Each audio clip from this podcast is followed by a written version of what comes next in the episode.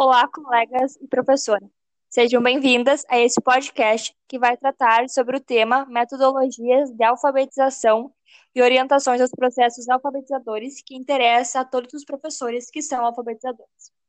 Nós somos alunos do terceiro semestre do curso de Pedagogia da URI Frederico Westphalen. E nesse episódio, eu, Luana Cadoná, vou estabelecer um diálogo com a colega Jacqueline dos Reis para abordar o tema. Nosso roteiro se dará pelos seguintes tópicos. Primeiro, Quais são as principais metodologias e teorias da alfabetização?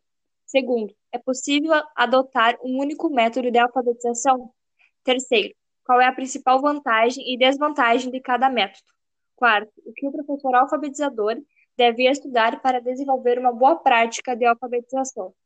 Quinto, e para o letramento, o que o professor deve saber? E por fim, se você tivesse que dar um conselho a um professor alfabetizador iniciante, o que diria? Os principais métodos de alfabetização se dividem em alfabético, silábico e fonético.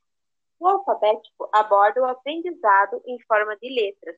O silábico aborda as sílabas e as combinações. E o fonético aborda os sons das letras. E o do letramento se divide em palavração, sentenciação e contos ou historietas. A palavração aborda as imagens visuais, a sentenciação é a síntese de frases. Contos ou historietas é a ampliação da sentenciação. Para Soares 2013, a alfabetização é uma técnica específica e fundamental da aquisição do sistema de escrita, do domínio do código alfabético e ortográfico, ouvir de acordo com as convenções gramaticais da língua, possibilitando ao indivíduo a autonomia para ler e escrever.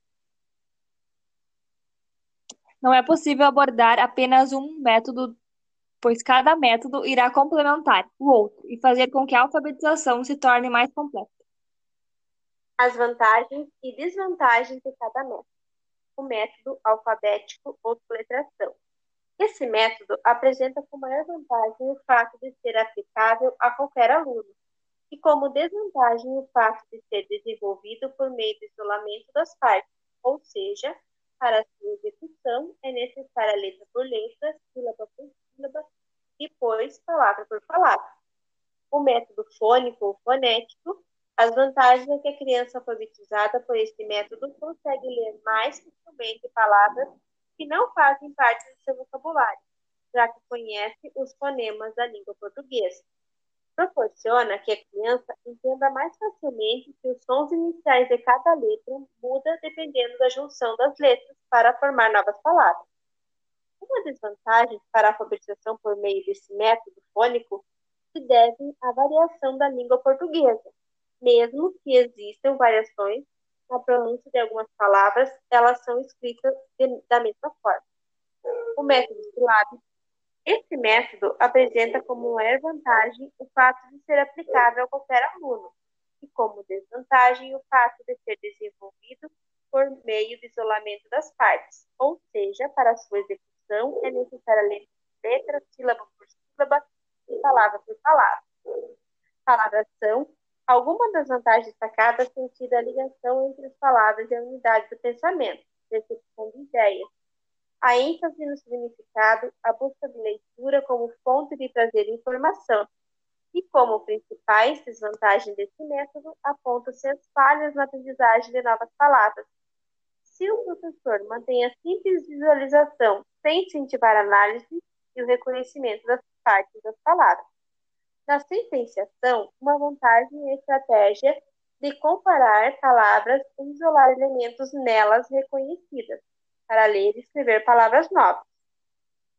Contos ou historietas possibilita que desde cedo o aprendiz comece a praticar o jogo. A técnica e a tática estão sempre juntas. Permitem a participação de todos os elementos envolvidos, como o movimento, a reação, a percepção, o ritmo e outros. Aumenta a motivação da prática. E suas desvantagens é que o aluno demora a ver o seu processo técnico, o que pode provocar a desmotivação. Não proporciona uma avaliação eficaz sobre o desempenho do aluno. Para ter uma boa prática na alfabetização, o docente precisa estar qualificado em relação ao domínio dos conceitos e teorias de aprendizagem no processo da construção da escrita. assim como as estratégias de leitura, conhecimento sobre as linguagens, pois o aluno faz parte desse processo comunicativo para que possa produzir mudanças. O educador precisa buscar novos conhecimentos e saber como aplicá-los em sala de aula. Para o letramento, o professor precisa conhecer as teorias do aprendizado e letramento, os métodos, ter noção da teoria e da prática pedagógica, investir em formação continuada e saber que o letramento é muito mais que alfabetização. Para um professor alfabetizador iniciante, eu diria que ele deve elaborar diferentes formas de ensino e fazer com que o aluno se torne um sujeito importante, com a interação entre professor e aluno.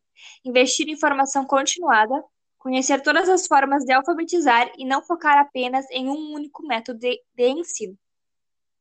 Foi muito bom conversar sobre esse assunto contigo, Luana, e assim vamos encerrar nosso podcast com o desejo que possamos ter contribuído para melhor entendimento do tema. Até mais!